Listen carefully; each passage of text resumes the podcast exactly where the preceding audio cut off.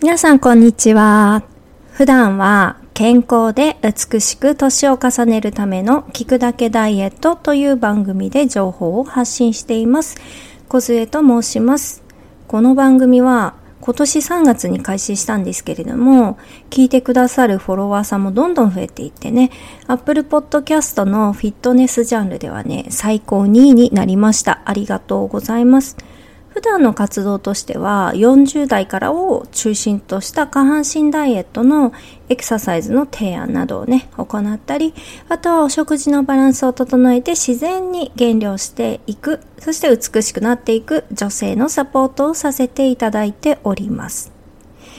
今回のね、このポッドキャストのイベントなんですけれども、もう全く別ジャンルのお話をしていきたいと思います。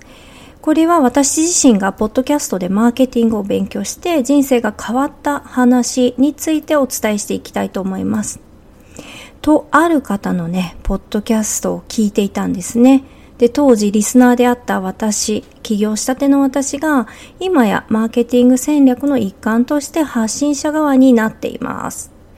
で、このポッドキャストを聞いている方だけでなくね、発信している方、両方に聞いていただきたい内容になっています。で、その内容なんですけれども、私がジャンルにになるために意識したこととかね、あとは web マーケティングとしてのポッドキャスト戦略、そしてこれからビジネスでポッドキャストを使っていこうと思っている方とかね、あとはもうすでにビジネスで使っているよっていう方はね、マネタイズにもつながる情報になっています。で前向きな気持ちになれると思いますのでね、ぜひ聞いてください。はい。えー、今回はね、ちょっとこう、普段と違ったことをお伝えするのとね、こういったイベントに参加したということでね、すでにね、ちょっと手に汗をかいておりますけれども、まあ、なるべくね、自然体でお伝えできたらいいかなっていうふうに思います。で、結構確信をついた内容になっているのでね、なるべくこう、有料級というかね、私が経験したことに、そう、価値を、価値があると思っているので、それをね、誰かに届いて、じゃあ、ポッドキャストやってみようとかね、あ、こうやってマネタイズできるんだ、なんていう風にね、学んでいただけたらいいかなっていう風に思います。まず私がポッドキャストを始めたきっかけなんですけれども、もともとね、あの私、辛坊二郎さんがすごく好きで、結構関西ローカル中心の方ではあるんですけども、今やもう全国区なのかしらね。で、辛坊二郎さんがすごく好きで、で、昔、ラジオ聞いてたんですよ。辛坊二郎のズームそこまで言うかっていう。で、それを聞いていたのが、どうだろう、ちょうど10年くらい前かもしれないです。当時スマホが出てきて、あの、ラジオのが聞けるアプリがあったので、それで聞いていたんですね。で、今みたいにポッドキャストはあったのかなかったのかわからないですけれども、まあ、当時ラジオで聞いていて、で、こう時代が進んでいって、ポッドキャストでね、音楽を聴くようになっていって、その中で、あの、あ、ポッドキャストって、え、こういうニュースも聞けるんだみたいなところから、えー、辛坊二郎って検索をしたら、あの、今のね、ズームそこまで言うかが出てきたので、あ、これは聞こうというふうに思って聞き始めました。本当に大好きで、あの、毎日聞いていて、もちろんその時事ネタも好きなんですけれども、あの、辛坊二郎さんの価値観とかね、お話がすごく面白くて、今でも聞いているんですけれども、結構それがきっかけだったかなっていうふうに思います。でその後勉強として英語を勉強しようと思って、バイリンガルニュースっていうのもあって、それもポッドキャストにあるんだと思って聞き始めて、まあそんな感じで、まあなんか勉強というよりも知りたいことを知るために聞いていた感じです。で、あれ？なんかポッドキャストっていろんな番組あるんだと思っていろいろ調べて、で、当時ね、私2021年に足痩せをもう実際にオンラインビジネスとして開始したんですね。で、その時は別のコンサルの先生がいたんですけれども、まあそこでね、いや、ウェブマーケティングも大事だよっていうふうに言われて、あ、この足痩せだけじゃなくてね、ちゃんとどういうふうに拡散していくかってことも大事だよっていうふうに言われて、そういうことも同時に勉強し始めた時に、あ、そうか、ウェブマーケティングって大事なんだと思って、あ、ポッドキャストになんかそういったプロの方がいるかもしれないと思って検索しました。当時、インスタグラムを中心にやってたんですけども、いや、ブログもいいかなとかね、発信するのにね、いろいろ考えていたわけです。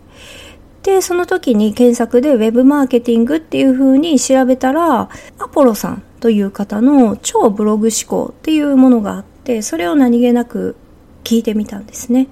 私はどんな方かわからないんですけれども、内容を聞いて、あ、すごいなっていう風に思ったんですね。それっていうのは何がすごいと思ったかというと、うーん、なんか10分の間にものすごく濃い内容のウェブマーケティングについて毎日発信されてたんですね。別にきらびやかな映えるようなこうウェイみたいなポッドキャストじゃなかったんですけれどもなんかすっごい濃いこと言ってるなっていうふうに思ったんですね。しかも自分がウェブマーケティングを YouTube とかでいろいろ見ていく中でその中のものとね反対の説だったりとか全く聞いたことのないような話とかがどんどん毎日出てきたんですよねはいでまあそれはそれで結構散歩の時とか夜夕方のウォーキングに聞き始めたり家事の合間にその過去のやつを聞き始めたりしてその内容がすごく、あ、次なんだろう、次なんだろうみたいな感じで、毎日家事しながらとか聞き始めました。でも習慣化されていたんですよね。このアポロさんの超ブログ思考を聞き始めることに。で、当時ですね、そのコンサルの先生は広告を使ったリストマーケティングでステップメールに誘導していくっていう LP からランディングページからステップメールに誘導していく。で、リストを LINE で取って、そこからどんどんね、教育動画を出していって、そこで、え、最後にね、セールスをかけるみたいなことをしていました。で、当時ね、インスタグラムの広告っていうのは今みたいに全然厳しくなくて、それこそ足痩せの生徒さんがね、痩せたもののね、ビフォーアフターなんか出しても全然 OK だし、マイナス何センチって出しても全然 OK だったし、今と全然違って規制が少なくてゆるゆるだったんですね。なので言い方悪いですけれども、本当にリストがどんどん入ってくる簡単にっていう状態だったんです。で、それを続けていたんですね。で、まあ売り上げもまあ上がっていきましたと。ただね、広告費はかかっていましたけれども、で、それがね、半年、1年しないうちですね、2022年ぐらい、もうちょっと手前かな、に、なんかね、すっごい広告に規制が入るようになったんですよ。で今までと同じものを出していたのに、広告 NG がもうバンバン出て全然出せない状態になったんですね。で、やっぱりその広告の画像のインパクト、例えばビフォーアフターとかね、出るとね、あ、やっぱ集めやすいわけですよ。でもやっぱそういうものって本当に変な話加工でも何とでもなる時代じゃないですか。で、マイナス何センチっていうことも確かに個人差があるし、まあ、本当に詐欺商材としてもできてしまうわけですよね。で私はそう一切加工してなかったんですけども、確かに消費者側からしたら偽物というかね、えー、嘘の広告をつかまされるといけないのでっていうことはわかるんですけども、まあ、そんな感じでね、こう、広告が使えなくなっていたんです。で、お金出せばいいとかそういうことではなくて、もう広告自体が通らなくなっちゃったんですよね。で、これめちゃくちゃ痛くて、で、まあリストが取れない日が続いてきたわけです。もう広告に依存していたんですよね。で、そんな広告に依存していた状態から、まず、アポロさんのね、その、情報発信は聞き始めていたんです。で、彼は広告は一切使わないっていう方法で言ってて、で、もう自分の中で教育されていたので、アポロさんに、その、聞き続けていたのでね。で、それで、あ、そっか、こういうのやるといいよなとか、あ、そうか、ここが自分ダメだなとか、そのアポロさんの聞きながら、やっぱり広告に依存したものじゃなくてね、自分の実力、自分の力、そして信頼を貯めて、ちゃんと情報を発信しないといけないんだなってことが分かってきて、で、そこから、やっぱ今のコンサル、そのね、当時のコンサル自体のやり方が通用しないってことに気づき始めて、で、そんな中ね、あの、アポロさんがね、いろんなこう、ユーデミーを始めました。ユーデミーっていうのは、こう、動画でオンラインでオンラインの中で学べる、こう動画が見れて学べるマーケティングとかいろんなものを出していらっしゃって、それのね、宣伝をしていらっしゃって、あ、もっと濃いものが聞けるんだと思って、私それを買いました。そこのね、それがポッドキャストの中で宣伝されていたので、僕こういうものを作りましたっていうことで、まあ、すぐ買って、で、さらにファンになっていってね。で、もう結論を言うと、ついには2022年の5月にはね、コンサルを受けている状態でした。またね、そこはね、後でもう少し詳しくお話をするんですけれども、で、さらにね、今度2023年にはね、JPC、ジャパンポッドキャストコミュニティっていうのをアポロさんが作っていらっしゃって、そこにね、さらにレベルが高い仲間たちと学んでいる状態なんです。で、そこでね、今はね、さらにこの出会いで人生のステージが上がっているなっていう感じを受けています。で、これ考えてみると、全部ポッドキャストから始まっていて、あ、振り返ってみたらね、ポッドキャストってすごくないって思ったわけです。うん。で、ただ音声を聞き始めたところから気づいたら高額コンサルまで受けていたんです。で、このアポロさんの情報発信を聞き続けていた私が高額コンサルまで行き着いたストーリーをね、自分に被せていくことでマネタイズができるんじゃないかっていうふうにね、感じたので、自分もポッドキャストを始めているという状態です。で、さっきのね、ストーリーをね、もっとね、掘り下げていきたいと思います。まず、さっきのね、ストーリーをまとめると、まず1として、まず、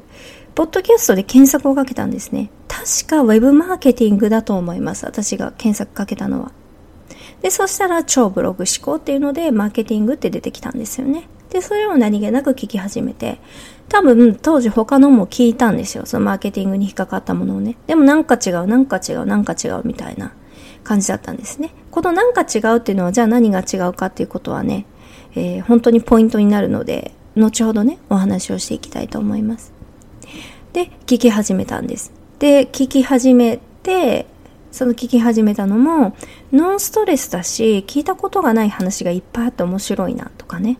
逆説があったりとか、あ、そうだよねって一般的にはこう言われてるけど、それって、え、私実は違うと思ってたっていうとこことが一緒だったりとかね。こう自分がウェブマーケティングをやっていく中で、これってなんか違うよなって思うことがアポロさんと一緒だったりとか、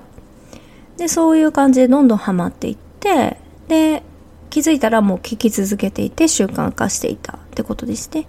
そうするとね、今度ね、どうなっていくか。最初はこう、アポロさんの情報にね、興味があったわけですけれども、今度はね、アポロさん自体がどんな人なんだろうっていうふうに思い始めたんです。それが半年から1年後ぐらいですかね。で、そこで、まあ、さっき言ったみたいにユーデミをやっているということで、ユーデミ聞いてみようと思って、ユーデミを買ったりとか、あとは、Kindle も買ったかな。なんかアポロさんが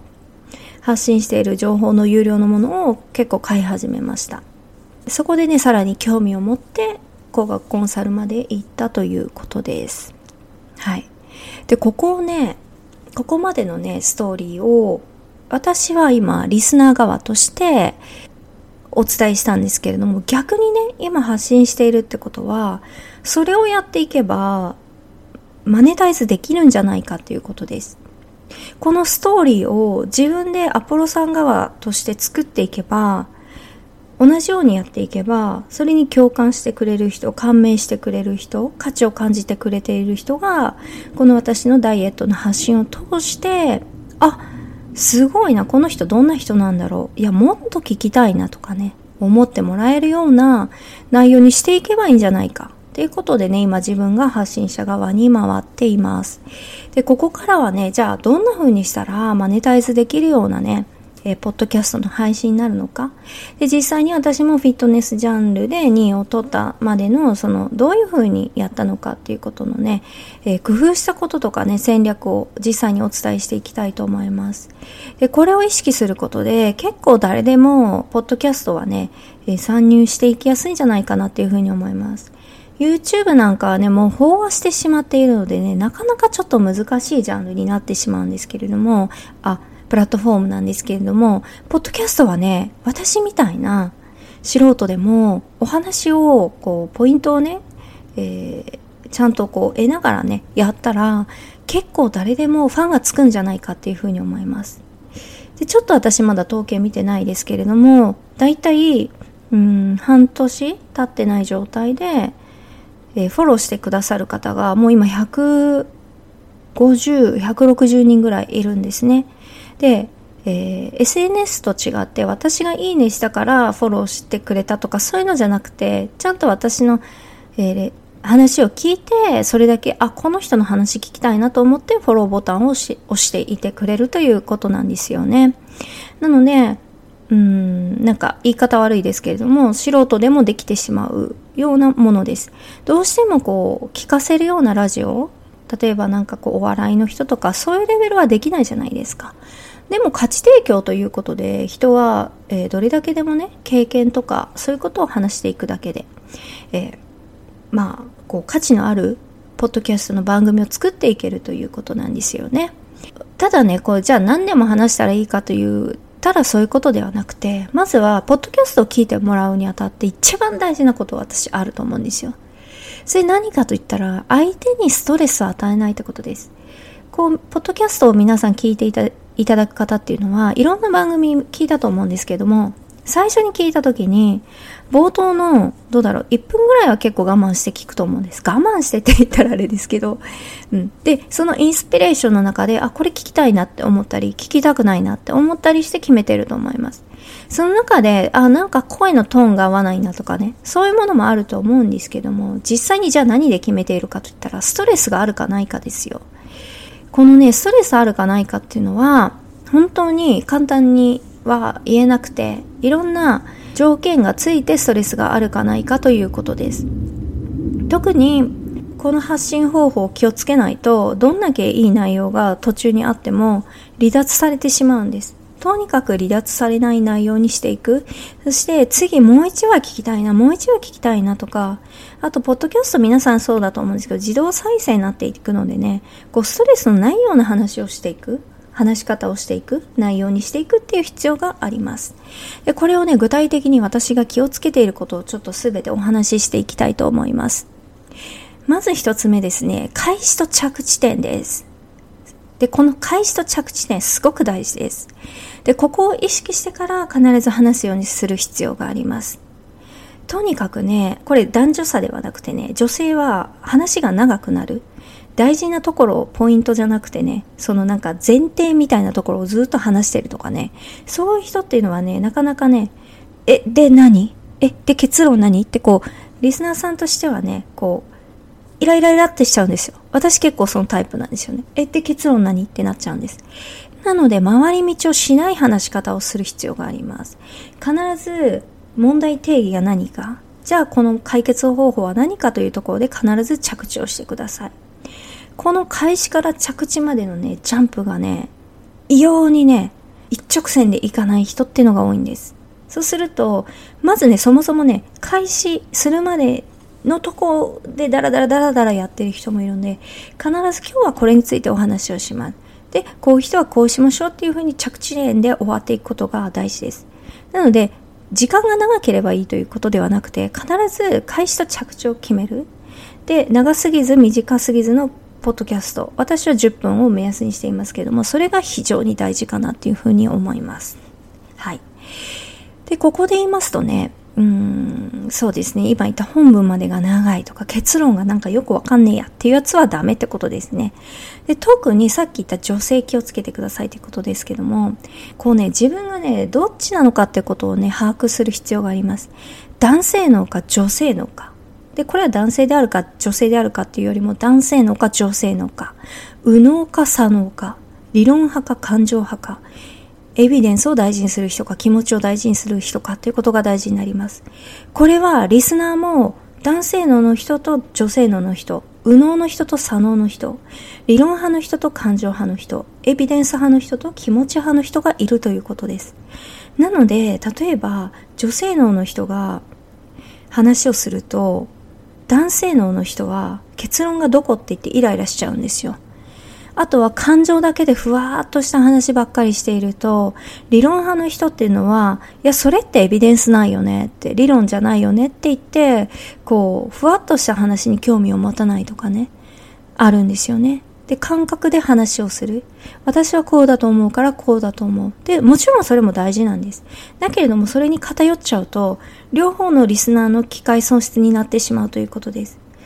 うん、なので私はなぜ例えばダイエットだったら例えばビタミン B を取りましょうって言ったらただビタミン B を取るといいんですよって言うと感情派の人はあそうかって終わるんですけどもじゃあなんでビタミン B を取らないといけないかそれは脂肪を燃焼する作用があるからですっていうとこまで言うっていうのが非常に大事になります。そうすると理論派の人は、あ、そうなんだって言って、ロジカルに物事を考える人っていうのは、やっぱり感情だけだとなんか、なんか薄いなこの内容ってなっちゃうんですよね。なので、ここで私は自分でどっちかっていうと感情脳なんで、あんまりこうロジカルな脳ではないので、ロジカルなことを勉強することにも結構フォーカス当てるし、ロジカルに発信をしていくことも結構心がけています。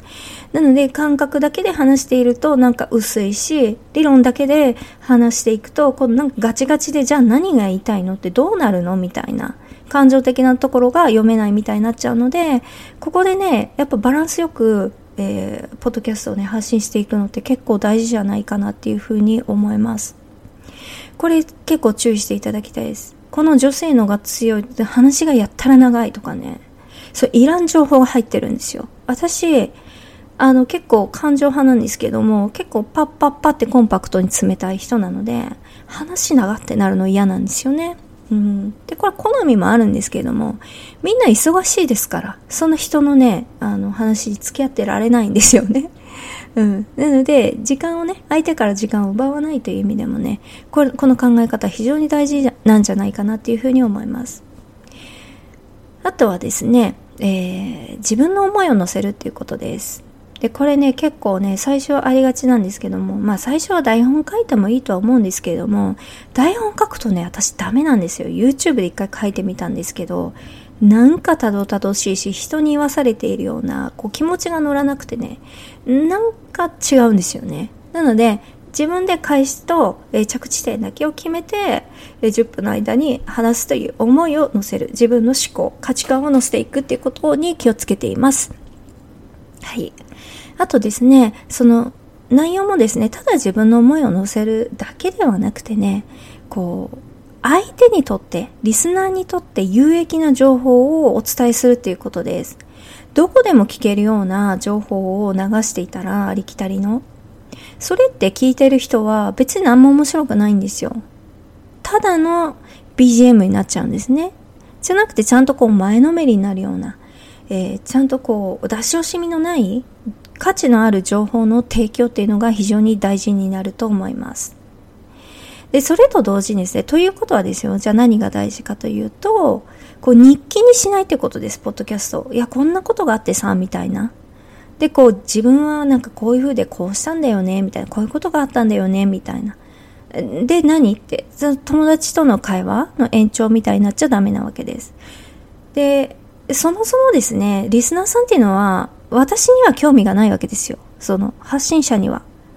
で、聞き続けていくことで、私自身に興味を持ってくれたりとかね、どんな人なんだろうって思ってくれるんですけれども、そもそも聞いてる内容に興味があるだけで、私自身、発信者にはまず興味がないってことです。芸能人は別ですよ。私たち素人っていうのは、発信者側は、自分に興味があると思って発信すると勘違いをしてしまって、薄いこう、リスナーさんが、いや、そんなことどうだっていいんだよね。あんたに興味ないんだよねっていう気持ちで聞いてしまって、離脱でも聞いてもらえなくなるっていうことがあるので、必ず、その人がな前のめりになるような価値提供していくっていうことになります。はい。あと、えー、こう、離脱されないようにするには、やっぱりまあ、これもテクニックの一つですけど、結論を先に言っちゃうっていうのも、えー、結構いいかなっていうふうに思います。で、この結論をね、先に言ってほしい人っているじゃないですか。で、結論が結構逆説だったりすると面白いし、でもそこでちゃんとじゃあなんでかっていうふうに逆説だった場合は理由を説明するとさらに深い話になっていく。じゃあ逆説じゃない場合はどうしたらいいの？って言ったら、これはじゃあ最初にね、今回のポッドキャストはこういう人に聞いてほしいですってことをお伝えすることが必要かなっていうふうに思います。私の場合だと、例えば足痩せを一生懸命やっているのに何しても全然足が痩せない人、そういう人にぜひこう聞いていただきたい内容になっていますっていうふうに最初にお伝えしていくと自分が、あ、私何やってても全然足痩せないんだよねっていう人に聞いてもらえるんですよね。うん。そうすると、その自分がターゲットかどうかわかるので、なんかこう聞いてもらえるかどうか判断しやすい材料の一つになります。で、まあ、あとはテクニックに的に言えばカバーアートですね。何の情報を発信しているか分かりやすいカバーアートにする。文字を大きくするとか。結構ね、ここも結構、ま、えっ、ー、と、マーケティング戦略の一つだと思っていて、そのカバーアートもその人のイメージを作っていくので、あ、この人ダイエットの発信なんだ。あ、この人音楽の発信なんだ。とかね。あ、この人健康の発信なんだ。とかね。あ、この人ビジネスなんだって分かるように文字を大きくするとか、私は顔を出してますけども、私は顔を大きく出して文字も大きくしてます。で、そこで認知を高めていただきたいっていうのですよね。で、まあ分かりやすい、えカバーアートにしています。あとタイトルなんですけれども、どんな発信をしているか分かりやすくしていくことが大事になると思います。例えば、私の考え方みたいなタイトルだったら、え、何？それ何の考え方？ってなっちゃうんで、あんま刺さらないんですよね。で、番組名も、例えば私だったら、聞くだけダイエットってあって、足痩せ、副題でね、下半身痩せ、えー、下半身太り、痩せたい減量なんかを付け加えることによって、で、えー、検索した時にね、ヒットしたりとか、あとは、あ、こういうこと発信してるんだっていう風にね、見てる人がすぐわかるような状態にしています。とにかくね、本当にこのリスナー目線でこう物事を考えていくっていうのが非常に大事になるなっていうふうに思います。これは私がアポロさんの情報を聞き続けて、そして自分が発信者側になって気づいたことなんですよね。で、やっぱりね、相手目線に立つと、ちゃんと相手も聞いてくれるんですよね。うん。なので、この自分の思いを乗せることも大事ですけども、やっぱりね、他人との会話もそうじゃないですか。自分だけが一方的にわーって自分のことを話している人の話って全然頭入ってこないし、なんか押し売りみたいに聞こえると思うんですよね。だけれども、ちゃんと相手のことを思って、あなたこうだからこうしたするといいんじゃないかなっていうのをね、ちゃんとコアな情報で日々勉強し続けて、相手の人生を良くしていこうって思うようになってっていくとこのポッドキャストの配信も変わっていくんじゃないかなっていうふうに思います。結構ねこの独りよがりなポッドキャストになっていないかっていうことが大事になっていきます。検索聞き始め聞いている途中聞き終わった時その時こうリスナーさんっていうのはそれぞれ感情に乗っていますのでその、えーそこでストレスを与えない。そして何よりストレスを与えないイコール、えその人のね、やっぱ時間を捻出して聞いていただいているので、聞いてよかったなって思ってもらえることが大事になります。何度も言いますけれども、相手目線であることです。そうするとね、こう、この気持ちでやっていくことが大事になるんですね。それはアポロさんがそうなんですよね。価値提供をひたすらしている。この価値提供、相手目線で価値提供していく。その人に変わって、えー、変わるような、その人の人生が変わるような、えー、価値提供していくことによって、結果ですよ。マネタイズができたっていうのがアポロさんなんですよね。で、私自身も実際に聞いてくださっている方が、えー、他のね、YouTube とか見てくださったり、Instagram 見てくださったり、えー、ポッドキャストでね、えー、そこ、そこ経由でいろいろマネタイズにつながるような情報もね、クロスメディア戦略みたいなものもできていきますし、本当にポッドキャストっていうのは上手にやっていくと、相手の人生を変えれるようなものになっていくと思います。こんな素晴らしいポッドキャストをね、使わせていただいているってことに本当に感謝しかないです。で、私自身も今すごくその JPC のメンバーと楽しくやっていて、本当に自分の人生がこれからも変わっていくなっていうふうに思っています。はい。ここまで聞いていただきありがとうございます。皆様のポッドキャストライフがより良くなっていきますように。ありがとうございました。